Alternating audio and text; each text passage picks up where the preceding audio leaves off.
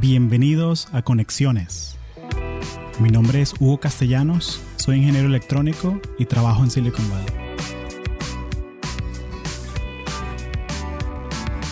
Este episodio de Conexiones es traído a ti por Audible, la plataforma premium para compartir audiolibros. Si eres como yo, te encanta aprender cosas nuevas, pero te cuesta mucho conseguir el tiempo para hacerlo. Los audiolibros son una buena alternativa para esto.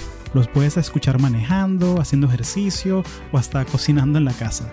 Entonces, ¿por qué no darle un chance a Audible? Puedes ir a audibletrial.com slash latinos y descargar un audiolibro gratis. También puedes seguir el link en las notas del show. Gracias. ¿Soledad?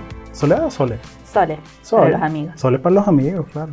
Cuéntame sobre ti. Bueno, a mí me regalaron una computadora cuando tenía 14 años y un profesor me educó en Pascal y Quick Basic y ahí descubrí mi pasión. Y desde ahí nunca dejé una computadora, siempre toco una computadora y no puedo evitarlo. Y empecé como programando, software engineering, hice ingeniería de sistemas en la Universidad Tecnológica Nacional en Córdoba. Fui profesora de la universidad también. Ahí conocí a mi marido y... ¿Era alumno también o era profesor? Ah, no era mi profesor, pero era profesor. Oh, ok. Y bueno, seguí esa carrera por muchos años, loca de C++ y de programar cosas de bajo nivel, hasta que un momento me cansé de que otra gente defina lo que íbamos a hacer y dije, bueno, a ver cómo es esto de definir productos, qué se hace. Y me cambié de bando. De todos modos, sigo muy cerca de la tecnología y cuando puedo me conecto. Como por ejemplo, tengo un niño de 8 años, entonces ahora le enseño a programar a él.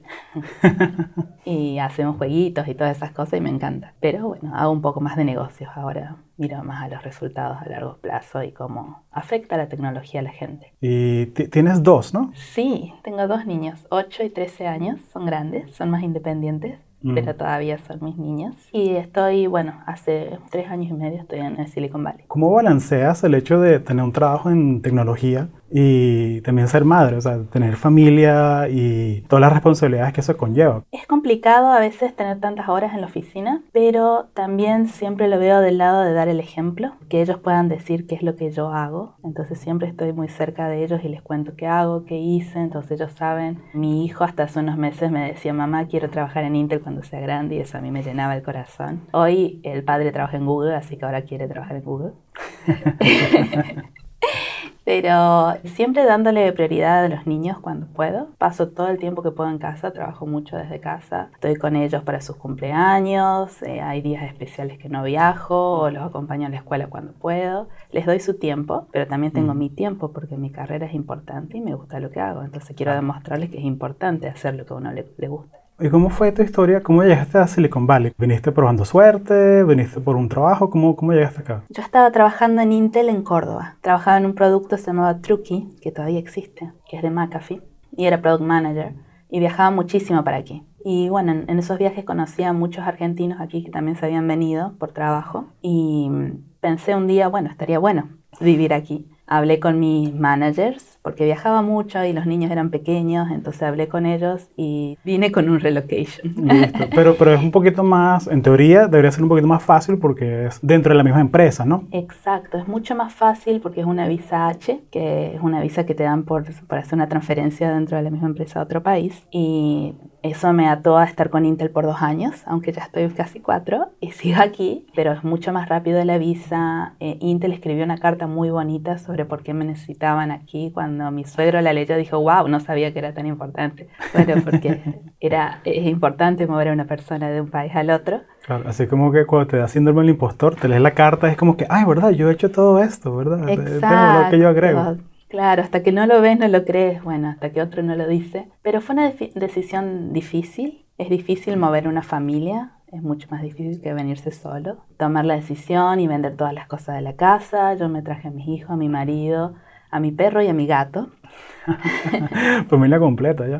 familia completa. Dejar un montón de cosas, de decir, bueno, esto sirve, esto no sirve, esto se va, esto no se va. Cada cosa que uno acumula en su vida tiene un destino. Eso fue difícil, pero cuando llegué acá me recibió un grupo de argentinos muy lindos, que es mi familia de California, y sin ellos hubiese sido imposible. Hoy en día son, por ejemplo, Thanksgiving, lo pasamos con ellos, el día de acción de gracia, el día de la madre, el día del padre, el día del niño, lo que sea. Estamos todos juntos, cumpleaños, todo. Qué bueno. Eh, somos ocho familias de Argentina de diferentes lugares que siempre nos juntábamos y tienen niños. Y bueno, las chicas son mis mejores amigas. Y ese soporte es el que nos ayuda a estar hoy muy felices acá. Es muy importante el soporte de la comunidad. Qué bueno. ¿Y cómo conectaste con, con, con ellos, con estas familias? Me conecté primero con las mujeres de dos de mis compañeros que se habían venido antes. Hablé con sus mujeres a decirle me estoy mudando, díganme qué hago con los niños, cómo son las escuelas, se pueden mudar a mitad de año, eh, les enseño inglés acá, les enseño inglés allá, qué hago con ellos. Y ellas me dieron todos los tips de cómo mudarme, qué traer, qué no traer. No sé, trae el cosito para hacer ñoquis porque acá no se consigue. Las cosas importantes, ¿no? claro, tráete el mate, yerba acá hay, eh, tráete, bueno, un termo de vidrio, tráete estas cosas que siempre usamos allá qué traer, qué no traer, ellas me ayudaron y cuando vine para acá me recibieron con los brazos abiertos y eso estuvo muy lindo. ¿Y aquí cuál dirías tú que, que es tu especialidad? O sea, en estos cuatro años que llevas acá, ¿cuál es tu enfoque actual? Bueno, después de mudarme para aquí, empecé a trabajar con IoT, Internet de las Cosas. Mm, ¿Qué es eso Internet de las Cosas?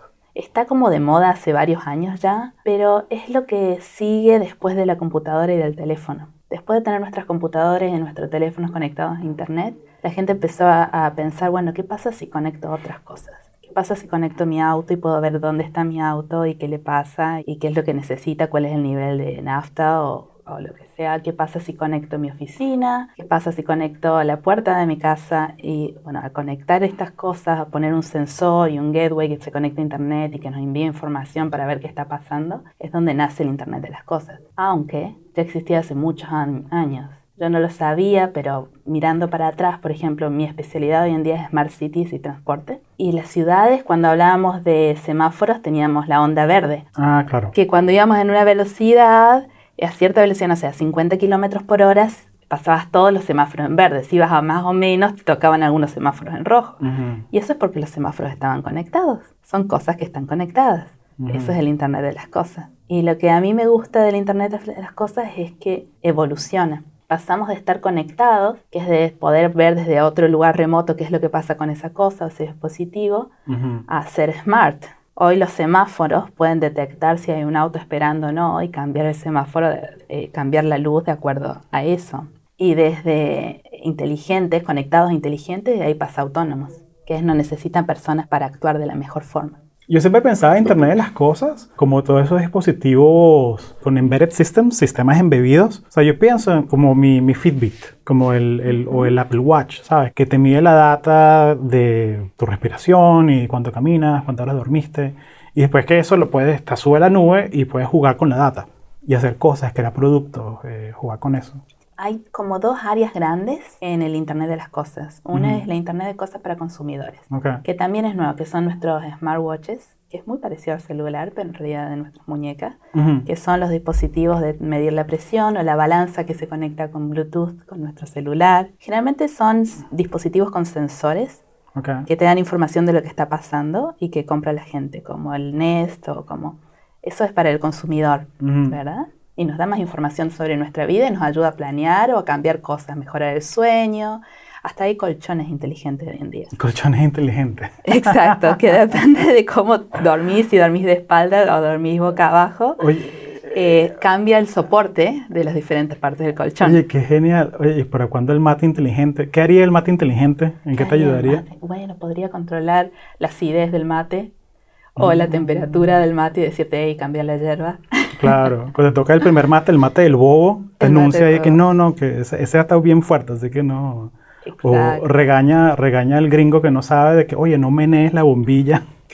Claro, bueno, y ahí tenemos las cosas que son, porque podemos hacer todo inteligente y todo conectado. Claro. Pero en realidad lo que queremos hacer desde parte de tecnologistas, o sea, como yo, creadora de tecnología, quiero hacer cosas que traigan resultados, que sean importantes. O sea, que si es un colchón inteligente que te ayude a sacarte el dolor de espalda, que no sea inteligente solo para decirte cuántas horas dormiste. Claro. Si vos sabes que estás cansado el otro día. Entonces que sea más inteligente y te cambie el colchón para que no te duela la espalda. Entonces ahí sí lo pago. Entonces ahí vienen las cosas que queremos hacer un mate inteligente y podemos hacer un mate, siempre podemos. Pero realmente sirve, ¿quién va a pagar por eso? Claro, hay un mercado, estás resolviendo un problema de verdad Exacto. o lo estás haciendo solamente porque sí, porque, sí se puede. Exacto. Bueno, y ahí es donde viene la otra parte. Te dije dos partes de IoT. Una es para los consumidores, la otra es para las empresas. Okay. Entonces, para las empresas es, por ejemplo, poder saber si tienes una panadería, cómo funciona tu horno, ¿no es cierto? Hay diferentes, si tienes un horno de una panadería, hay, momentos donde el horno de la panadería va a, va a, empezar a quemar mal porque no tiene mantenimiento, porque está sucio. Entonces, si el horno te puede avisar que tenés que limpiarlo para que el pan salga todos los días muy bien y que tus clientes estén siempre contentos, bueno, eso sería un horno inteligente que está bueno. Claro. Eh, entonces, todo lo que es eh, para la industria, para mejorar los servicios que tenemos hoy, como por, ejemplo ciudades inteligentes. Si la Internet de las Cosas en las ciudades inteligentes me ayuda a reducir el tiempo que tardo de mi casa a la oficina en 20 minutos, yo lo quiero, lo quiero ayer. claro. Entonces ahí es donde se paga, porque realmente te ayuda. Entonces esas son las cosas que a mí me interesan cuando realmente resuelve problemas. Cuéntame un poco, o sea, además del tráfico, regular los semáforos, ¿qué otras características tendría una ciudad inteligente? Donde, o sea, ¿cómo sería la ciudad modelo ahorita en el mundo que es la ciudad que tiene más soluciones inteligentes? Creo que hay, hay dos cosas. Primero, para la gente que está interesada en ciudades inteligentes, Intel sacó un reporte sobre ciudades inteligentes que está disponible públicamente, que dice que si las ciudades fuesen inteligentes, no, eh, tendríamos 128 horas por ciudadano que podríamos usar para otras cosas. Tiempo que perdemos haciendo trámites, esperando en, una luz, esperando el colectivo o haciendo todas estas cosas para movernos que hacemos en la ciudad. Generalmente la ciudad inteligente nos ayudaría a hacer todas esas cosas de una manera más fácil y ahorrar el tiempo. Las ciudades inteligentes más inteligentes del mundo, según las métricas que hay, son eh, Singapur, Dubai, New York, Mm. Barcelona está en la lista. Hay como un listado de las ciudades más inteligentes. Y lo que significa es que si sos un turista en esa ciudad, te vas a encontrar con los que son los kioscos, que es una pantalla donde te va a decir, bueno, hoy hay un evento de, no sé, Ricardo Montaner a tres cuadras, entonces podés ir al evento o evitar la zona si no querés pasar por ahí. Claro, claro. O donde te dice, bueno, el riesgo de que el aire esté contaminado hoy es más grande, usa una máscara donde te dice, bueno, para llegar de aquí hasta allá, la forma más rápida de llegar es usando este colectivo, metro, lo que sea, todo, para que todo eso pase, todos estos medios de transporte tienen que estar instrumentados con dispositivos y conectados al Internet. Entonces eso es el Internet de las cosas que ayuda a las ciudades. Y para los profesionales que tienen curiosidad sobre aprender más de estos temas, o sea, que imagínate que yo estoy cursando mi carrera, estoy estudiando Computer Engineering o Software Engineering y quiero alinear mi carrera más con estas iniciativas, ¿no? con estos productos. Eh, ¿Qué consejo le das a alguien que quiere conseguir su primer trabajo en esto? El Internet de las Cosas es más complejo en términos tecnológicos que otras cosas. Es más complejo que crear programas para una computadora o programas para un celular, una aplicación en un celular. Porque siempre tenés eh, software o, cosas que corren en, en, el edge, que decimos nosotros, que es en el dispositivo donde está la, acción, cosas en, en, la red, que es la conexión a Internet, y cosas en el cloud, porque querés ver como una página donde te diga todo lo que está pasando en, en esa ciudad. Un dashboard. Un dashboard, claro. Como una, un piloto de avión que es en un tablero donde estén todas las cosas, de los semáforos, del de, agua, de las tuberías, todas las cosas que están instrumentadas. Exacto, un dashboard, exactamente. Entonces ahora para crear un producto, en lugar de necesitar solamente, no sé, hacer un programa Java que corra en Android y ponerlo en el market, ahora tenés que hacer el programa que corre ahí, el otro, el otro, es como que necesitas muchos componentes y muchos ingenieros trabajando juntos. Entonces hay lugar para todos los tipos de ingenieros en el Internet de las Cosas. Lo que yo recomendaría a alguien que está usando, empezando a trabajar y empezando a usar Internet de las Cosas es que piense un poco en Artificial Intelligence. Hoy en día estamos en, en, la sucesión entre convirtiendo las cosas inteligentes a autónomas. Eso significa que hace falta que las cosas empiecen a sentir qué pasa alrededor. Eso se hace con sensores como cámaras o, radares o LiDAR, pero que las cosas puedan empezar a pensar, a ver qué pasa y tomar decisiones, como si estuviésemos programando robots de alguna forma, que puedan hacer cosas inteligentes. Y eso se hace con Artificial Intelligence. Entonces necesitamos inteligencia artificial. Hoy en día alguien que quiera hacer IoT tiene que saber inteligencia artificial. Hablaste un poquito de lo que es un Product Manager. Eh, y yo noté así, haciendo mi research de, de dónde has estado, qué has trabajado, que también fuiste product owner. ¿Y cuál es la diferencia entre un product manager y un product owner? Bueno, yo empecé siendo product owner. Tra- el product owner y el product manager trabajan muy juntos. Ujú. El product owner está más cerca de los ingenieros, el product manager está más cerca del mercado y de los analistas de mercado y la gente de marketing. Para que el product manager pueda construir un producto, tiene que hablar con el product owner. Y el product owner sabe dividir una, una funcionalidad en tareas y en equipos y poder ejecutarlas y traquearlas y eso. Así trabajan juntos. Hay muchas empresas donde el product owner y el product manager están como en el mismo rol. Ujú. Hay muchas empresas donde están separados. Y, y, y corres en este, en este problema, bueno, no es un problema, es como una realidad de que eh, un product manager en Amazon no es lo mismo que un product manager en Facebook. O sea, al final del día yo, yo siento que muchos de estos títulos son como inventados, ¿sabes? De cierta manera, o sea, que, que al final del día es qué es lo que haces tú día a día. Entonces, está hablando con un amigo que, que trabaja en Amazon, que él es Technical Project Manager.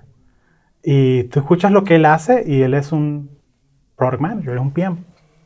Entonces, eh, eso me da mucha curiosidad, esa parte de- de- del lingo, ¿no? Del- del- de la jerga de Silicon Valley. Sí, y eh, la carrera de Product Manager es algo que todavía se está definiendo. Ujú. Hay, vos me preguntaste qué recursos. Hay un, un recurso que se llama IoT Product Manager, es una página que está Mm. creada por Daniel Elizalde. Lo ponemos ahí en las notas del show. Daniel es un latino también eh, que vive aquí en Silicon Valley y que tiene unos tips que están muy buenos para crear productos pa- con IoT. Yo creo que el Product Manager tiene que, eh, tiene que estar muy interesado en el usuario, en qué problemas va a resolver, en cómo le agrega valor. Cuando hablamos de un Product Owner o un Project Manager, ya no está interesado en esa parte porque esa parte ya la probó el Product Manager. A veces el Product Manager también se llama, hay otros roles, Business Development. Product Marketing Manager. hay un montón de roles, todos relacionados y todos trabajan juntos y depende de cuán grande sea el producto, la empresa o la estructura donde se esté trabajando, estos roles van juntos. Uno tiene que saber un poquito de cada cosa para ser bueno en producto. Claro. Y, y me imagino que también cambia si estás en una empresa grande o un, o un startup. En un startup, eh, de pronto, no es que hay un business development, que hay un product marketing manager, que hay un product manager. Tú eres todo. Tú eres todo. sí. Sí. ¿Te ha dado curiosidad? O sea, ir a un startup alguna vez? Yo trabajé tres años en una startup ¿Cómo, cómo comparas esa experiencia de un startup versus una empresa tan grande como Intel? ¿Cómo, cómo comparas la, la experiencia? Creo que la diferencia es la cantidad de recursos que uno tiene. Mm. Cuando estás en una, una corporation como Intel, tenés más recursos. Recursos para comprar datos, por ejemplo. Para comprar de estudios de mercados que te dicen por dónde ir. Cuando estás en una startup es mucho más gut feeling. Sí, tenés datos en cuanto a datos de productos que vas generando. Siempre como un product manager quieres tener esos datos. Pero no puedes saber, a ver, cuántos camiones hay en el mundo, cuántos se van a conectar a internet y qué, cuánto van a querer pagar por esta conexión y todas esas cosas eh, en corporaciones y cuando tenés más recursos podés comprarlas de agencias que hacen market reports, Claro, como IDC o cualquiera de esas. IDC o ABI o otras, sí. Eh, Garmin, hay tantas, hay muchísimas, hay de Claro. todos los tamaños. Claro. Eh, pero si estás en una startup a veces no tenés esos recursos. En cambio en Intel sí tenés esos recursos, o en Facebook o en Google sí tenés como más acceso a esas cosas, acceso a canales de marketing, pero también es un poco más riesgoso, porque en una startup podés tomar riesgos eh, que si te va bien, esos riesgos te van a llevar muy alto. En una corporación tenemos una marca. Entonces cuando tomamos riesgos siempre tenemos que pensar, bueno, ¿qué pasa con nuestra marca? Claro. Porque si mi riesgo es muy grande, puedo comprometer a Intel. Ujú. Entonces queremos mantener este negocio y cómo hacemos para proteger la marca, pero al mismo tiempo tomar riesgos y trabajar en ese sentido. Claro. Y crecer ¿no? la, la oportunidad. ¿no? De- de- Y crecer la oportunidad. Bueno, eso también está bueno en Intel. Podés, en una, una empresa más grande puedes probar un montón más de cosas. Claro. Ok, hablamos de IoT, hablamos de eh, recursos. Oye, genial lo, lo que Daniel está haciendo. Lo voy a poner en notas del show porque eso hace falta. Y yo creo que esa perspectiva de que uno tiene de, de ser inmigrante también esa es como que nuestra, nuestro secret sauce, de cierta manera, porque yo siento que muchas veces, y esto es mi experiencia, opinión personal, ¿no? Pero yo siento que muchos de nosotros somos más adaptables, o sea, por el sentido de que tuvimos que llegar acá y averiguar cómo funciona todo. Eh, creo que eso nos da unas herramientas interesantes, pues, a la hora de ejecutar proyectos. Y partir de la base que nosotros somos valientes. Tenés que tener mucho coraje para decir un día, ok, dejo a mis amigos, dejo a mi familia y me voy a empezar la vida en otro lado. Eso es coraje. Entonces es el mismo coraje que aplicamos en el trabajo día a día. Todo de ser fearless lo tenemos nosotros en la sangre desde el momento en que nos vinimos o de que decidimos venirnos. Em, el riesgo ya sabemos cómo controlar el riesgo, sabemos adaptarnos y sabemos transformar cualquier situación en algo que va a ser eh, bueno, chévere, como decís vos. chévere, como dices tú, chévere, macanudo, ¿no? ¿Cómo dirías chévere? Ay, ¿cómo diría chévere? Lindo, no sé. Lindo, listo. que esté bueno. Sí, el poder de la diversidad. O sea, yo me siento muy agradecido de que yo pude crecer acá, eh, porque para mí es súper común. O sea, yo me he mudado nueve veces desde que tengo como 13 años. Entonces me he mudado, conseguí un internship en Intel, se acabó, me devolví, eh, luego conseguí otro en Oregon, me fui, luego me devolví. O sea, para mí es súper común, pues, como que mudarte de ciudad, de estado, como que, sí, hay que hacerlo, hay que buscar la oportunidad. Y, y como que se convirtió como en mi status quo. O sea, que si mañana me ofrecen un trabajo en Austin, como que, bueno, vámonos para Austin. ¿Sabes? O sea, cosas así. Creo que, que eso... Eh, y cuando converso con gente que son, ¿sabes? Que, que, que viven en Colombia, en México, en, incluso en Venezuela, mucha gente como que, ay, pero te vas a mudar, pero, ¿y tus amigos y tu cosa? Y como que, bueno, hago amigos nuevos, está WhatsApp, está Facebook, está Instagram. Eh, no es que vamos a dejar de ser amigos porque me mudé. Creo que un poco el riesgo que uno toma es un poquito más grande cuando tenés hijos eso sí, 100%. Porque ya no solamente estás decidiendo por vos, estás decidiendo por ellos. Claro. Entonces decidís que vos podés decir, bueno, me hago amigos nuevos, pero ellos se van a tener que hacer amigos nuevos. Es decir, bueno, me mudo y me encuentro en un nuevo lugar y ellos tienen que ir a una escuela nueva y a qué, a qué escuela y es buena la escuela y cuánto, cuáles serán sus amigos. Claro, y el idioma, el la idioma, cultura. Sí, todo esto. Em, mi hija que tiene 13 años todavía hoy a veces dice, ay mamá, me quiero, a veces me quiero volver porque claro, los niños acá son diferentes. Son diferentes. Eh, en el barrio, ahora, por ejemplo, cuando hablo con gente de tecnología, esto de mudarse todo el tiempo es, es común, o, no sé si es común, pero pasa o encontrar gente que se muda. Sí, es aceptable, es como parte del estilo de vida. Cuando hablo con gente que son los padres de los amigos de mi hija, por ejemplo, ellos están en el mismo barrio que vivían cuando ellos iban al high school, fueron al mismo, al, mismo middle school que mi hija, fueron a la misma escuela, iban al mismo club que van sus hijos ahora. Entonces los nuestros, nosotros creemos que es el common, pero no es lo normal. Em, y cambia cuando tenés hijos. Entonces sí, aprovecha a viajar ahora después es como un poquito más difícil. Claro, el tiempo y hay que comprar cuatro pasajes ahora para... Uy, eso es caro. Sí, sí. También es cierto que cuando compras cuatro pasajes tenés mejor poder adquisitivo que cuando comprabas uno o cuando comprabas dos. Claro, claro, es cierto? Y ya tenés dos personas en la familia que están trabajando. Bueno, en mi caso, no en todos los casos, pero es como diferente. Y me encanta viajar con los niños. Yo no los dejo. Yo me voy a mm. Europa con ellos, me voy a Tailandia, me voy con ellos, me voy a, no sé, y me los llevo porque me encanta ver todo esto a través de sus ojos. Ellos lo ven diferente, entonces yo los veo diferente. Y aparte es un tiempo limitado. ¿Cuántos son? 18 años con cada uno y después otra vez estaremos solos. Ah, qué, bonito, qué bonito. Y que estás ahí con ellos cada, cada paso y verlos crecer y verlos formarse. porque las experiencias te, te forman. Y también enseñarles un poco de esta, este bichito que tenemos nosotros, como decís vos, que te moves a todos lados, enseñarles un poco de ese bichito también y que ellos sepan, ok, me voy a trabajar, me voy a estudiar a otro lado porque quiero aprender cómo se vive, no sé, en China. Y está bueno, y que sepan que está bueno, le decía a mi hija, cuando fuimos a Tailandia de vacaciones, que fue un viaje que encontramos súper barato, pero me decía, mami, pero yo quiero ir a la playa donde voy siempre, ¿por qué tenemos que ir tan lejos? Bla, bla, digo, Pero nadie de tus amigos fueron nunca a Tailandia, o solo los que tienen familia por allá. Claro. Entonces, usa esto como una experiencia única que estás viviendo con nosotros. Bueno, y allá fue y le encantó. No, y la cosa es que no, que mi mamá trabaja en Intel, mi papá trabaja en Google y los traes al campus, que conozcan, que pasen, o sea, esas son cosas que va a ser parte de su, de su resumen de vida, pues, de, de sus experiencias, ¿no? Claro, eso pasa a ser normal para como decíamos ante lo que es lo normal para uno no es lo normal para otro. Para ellos es normal tener padres que trabajan en oficinas, en lugares así. Yo trabajo mucho con gente de la comunidad acá y me doy cuenta que no es así para todo el mundo. Eh, no todos los niños que van a middle school vinieron a, un- a- vinieron a alguna oficina alguna vez. Entonces es un mundo nuevo y está bueno mostrárselo también.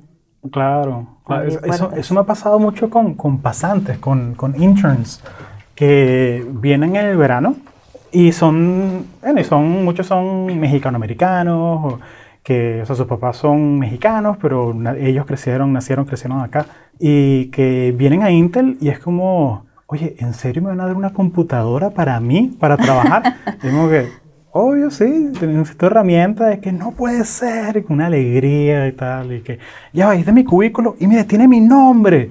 Y, y son cosas que, o sea, a mí se me rompe el corazón cuando los veo, porque es como que, no sé, es como que aterrizar en la luna, ¿sabes? O sea, como que es un logro así tan gigante, o sea, que ven que yo también puedo ser parte de una empresa así. Es un poco la emoción de las cosas nuevas. Sí, Que también te pasa cuando te mudas. claro. Cuando te mudas a otro país o a otra ciudad, los primeros seis meses, esa, esa emoción de que estoy haciendo turismo donde vivo, Claro, conociendo nuevos restaurantes, nuevos shoppings, nuevos teatros y haciendo todo es nuevo, todo es lindo. Y bueno, son esos primeros seis meses de shock de cosas lindas, excepto que te mueves, no sé, al Polo Norte, Eh, que también debe ser un shock, Sí. pero por un par de semanas. sí, ve- vete a Ushuaia, que, no, Ushuaia debe ser lindo, ¿verdad? Debe ser lindo. Cuéntame un poco sobre tu experiencia yendo a conferencias como Grace Hopper, que son para mujeres en tecnología. ¿Cómo ves ese, ese ambiente, esas iniciativas? Bueno, tuve la oportunidad, eh, gracias a Intel, de ir a Grace Hopper este año por primera vez Ah, qué y bueno. fue increíble. Entrar a una, una sala con 25.000 mujeres, todas trabajando en tecnología, fue como súper emocionante. Me llenó el corazón, realmente. Ver a todas estas mujeres y todas las cosas que están haciendo para cambiar el mundo es increíble. Es difícil ser mujer en STEM porque estamos en salas de reunión donde hay 20 hombres y una, donde en clases donde hay 100 estudiantes y hay 3 mujeres y a veces es un poco choqueante. Es también difícil, pero sé que también lo sufren, no es solo por mujeres, algunos hombres que son más introvertidos también lo sufren. El hecho de mm, entrar, ser excelente en tecnología, ser una buena arquitecta, por ejemplo, y entrar a un equipo y que te tengas que probar de nuevo porque sos mujer. Entonces, ¿sabes de lo que estás hablando o no? Y tener que demostrar mucho más que lo que demuestran los hombres es difícil. Pero creo que eso, todo eso está cambiando. Ujú. Tenemos un montón de aliados que nos están ayudando y, y que nos dan la oportunidad y, y que entienden de, de lo que, de dónde venimos y Ujú. hacia dónde vamos. Y creo que estamos haciendo muchas cosas para abrirle puertas a, a las niñas que Ujú. vienen atrás nuestro. Yo siempre lo pienso así.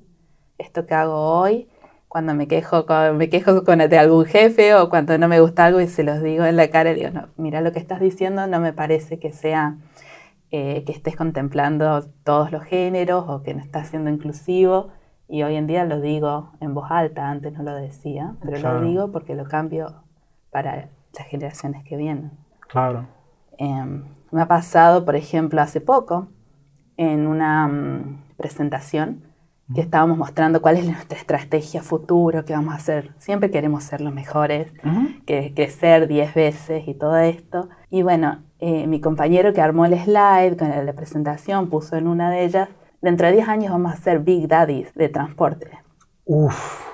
O sea que vamos a ser el gran padre. ¿Por qué vas a ser el gran padre y no la gran madre? ¿No podemos ser la abuela? Eh, no sé. Entonces, eh, bueno, porque así se usa. Esa es la palabra que se usa en las películas y en no sé dónde. Se puede usar, pero eso no significa que esté bien Claro. que seamos inclusivos. Entonces cambiemos la palabra y, seamos- la persona con la que estaba hablando no, ten- o sea, no se dio cuenta hasta que yo se lo dije. Y además es una persona que tenía- tiene dos hijas. Incluso así sigue usando esas palabras que nos dejan de lado. Yo nunca voy a poder ser Big Daddy, Yo puedo ser la gran abuela o la mejor de las madres, pero nunca voy Claro. a ser el padre. Entonces, esas cosas son pequeñas cosas, pero que vamos intentando cambiar la forma en que hacemos negocios día a día y tecnología. Cuéntame cómo alguien como yo, que soy ingeniero, trabajo en tecnología, voy a tener eh, mujeres como tú y mujeres que están comenzando su carrera en mis equi- equipos. eh, ¿Cómo puedo yo ser un mejor aliado? Ah, yo creo que hay dos cosas. Em, la primera es, parece, hay varios estudios que hablan de esto. Ujú. Parece que tenemos tendencia a no escuchar tanto a las, a las voces más agudas. Mm, Y eso es algo que nosotras no podemos cambiar. Bueno, primero que no deberíamos cambiar para ser fit, para No, lo tienes que hacer como tú eres. Debemos ser nosotras mismas. Claro, es lo que yo le digo a mis amigos que son introvertidos, que está bien que tú seas introvertido, tú no tienes que cambiar, o sea, tienes que ajustar cómo trabajas ciertas cosas, pero tú eres como tú eres. Claro. Hay mucho, ahora se usa mucho you do you. Vos Ujú. haces Sí. lo tuyo. Exacto. Bueno, nosotras no deberíamos cambiar y no vamos a cambiar nuestra voz. Eh, pero la voz, parece que la vo- voz de la mujer se escucha como menos. Y hay muchas historias en el, en el rubro donde dicen historias que cuentan donde una mujer dijo algo Mm. y no la escucharon o que dijeron, ah, ok, ok, qué bueno. Pero cuando el un hombre repite la misma idea es como, uy, que tiene razón. Claro, el mansplaining ahí de la... Exacto. O muchas veces me pasa a mí en reuniones donde, sobre todo al teléfono, donde hay muchos hombres que hablan encima mío. Mm, Entonces, bueno, ahora mis compañeros ya lo saben y hacen un esfuerzo por dejar que termine de hablar antes de empezar a hablar ellos, porque obviamente mi voz es más finita, es más baja. Entonces, es diferente. Entonces, escuchar. Ese es el primer consejo, escuchar a las mujeres. Si las escuchas, vas a encontrar un montón de cosas nuevas y vas a poder apoyarlas y van a- vas a ser su aliado. Y el segundo consejo es algo que es para los hombres y las mujeres. Sobre todo eh, cuando trabajamos con mujeres eh, nuevas eh, están empezando una carrera, es la negociación. Las mujeres, sobre todo las latinas, somos tan agradecidas de que tenemos un trabajo. Gracias, gracias por darme este trabajo, esta oportunidad. Gracias, gracias. ¿Cuánto me vas a pagar? ¿Dos dólares? Dale, buenísimo, gracias. Los hombres me parece que son un poquito más vivos. Y dicen, ay, me encanta este trabajo, está buenísimo. Pero dos dólares, en serio, dame cuatro y le dan cuatro. Entonces ya desde el vamos, desde el primer trabajo, desde el primer internship, empezamos con la mala pata del, del sueldo bajo. Y así es como llegamos después a las grandes diferencias de sueldo con el tiempo. Entonces, cuando estás hablando con alguien nuevo en la carrera y te dicen, tengo una oferta, negociaste. Es la primera pregunta. Y ayudarlos a, a cómo negociar. también. Claro. No es fácil. No, no, no es fácil. No es fácil. En notas del show voy a poner también un artículo que me ayudó mucho. eh, te lo voy a compartir también acerca de negociación.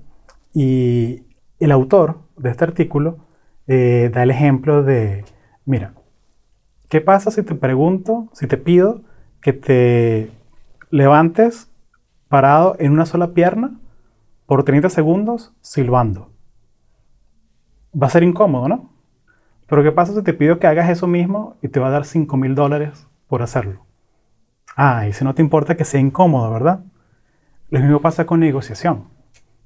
O sea, simplemente cuando te dan la oferta, hacer una pausa y decir, yo esperaba algo diferente. Decir eso solamente, yo esperaba algo diferente. No decir que está buena, que está mala, que es justa. No, no. Tratar de evitar esas palabras de esas graduaciones. Yo esperaba algo diferente. Y quedarse callado. Y yo hice algo parecido cuando estaba entrevistando para este trabajo y le dije a la persona, oye, yo voy a estar hablando con clientes, ¿verdad? Eh, sí, es parte de tu rol de... ¿Será que me pueden proveer un teléfono de la compañía? Me quedé callado. Bueno, Hugo, lo podemos incluir en tu oferta. Y no he pagado una cuenta de teléfono en no sé cuántos años, pues. Pero por, por hacer la pregunta, ¿no? O sea, porque te tomaste los 30 segundos para hacer la, la, la pregunta. Entonces eso, excelente consejo, ¿no? Lo de la negociación es, es clave. Eh, clave. Y hay tantos recursos, libros, YouTube. o sea, Sí, ¿no? Y aparte, es como te la excitación del momento de decir, ay, qué felicidad, me hicieron la oferta. Dale, sí, vamos, no quiero responder ni un segundo más tarde, no. Tómate tu tiempo, pensalo, investiga. ujú, A veces no sabemos ni siquiera lo que queremos o Claro. lo que nos pueden llegar a dar en esa compañía. Ujú. Entonces, tomarse el tiempo, investigar.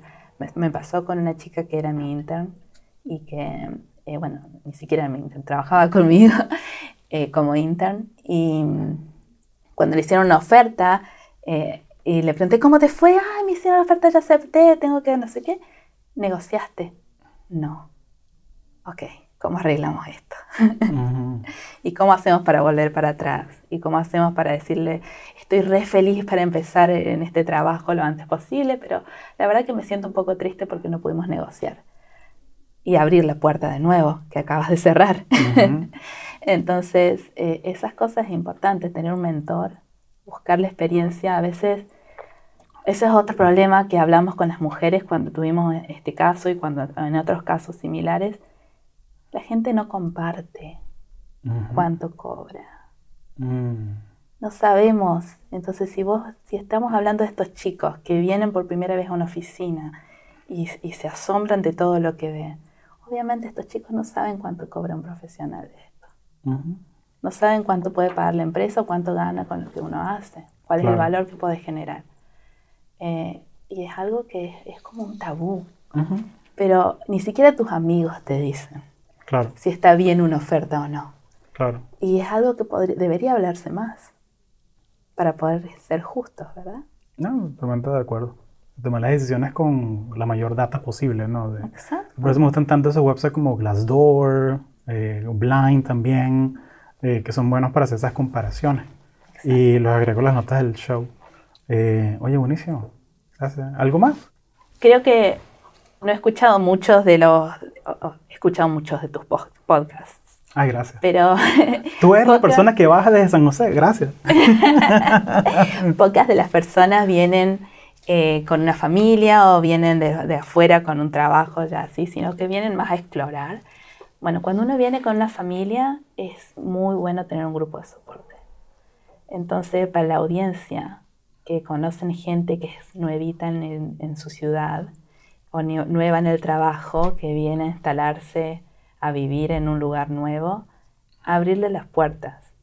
Porque a mí me abrieron las puertas cuando llegué y sin eso no, no- no sería lo feliz que soy hoy en este lugar. Entonces abrirle la puerta y preguntarles qué necesitan, darle consejos aunque sean extras, pero decirles qué es lo que pueden hacer en esta nueva ciudad, en este nuevo trabajo y abrirle la puerta a nuestras casas. Esta gente necesita familia. Cuando nos mudamos a otro país, a otra ciudad, necesitamos una familia en ese lugar. Y, y bueno, está bueno tenerla. Entonces, Ujú. hacer eso, abrir la, la puerta a los, a los que vienen de afuera. Excelente. Y todo comienza con un café. O con un mate, ¿sabes? o sea, como Café. que escucha, conversa. Nos juntamos con mi bienvenido. grupo de amigos el domingo, ¿querés venir? Claro. Eh, sentirse un poco, hacerlo sentirse un poco más parte de lo que somos hoy, porque eso es lo que Claro, ser linda la vida. ¿no? De- Ser inclusiva en Claro. todo sentido. Sí. Excelente. Oye, muchas gracias, Sole.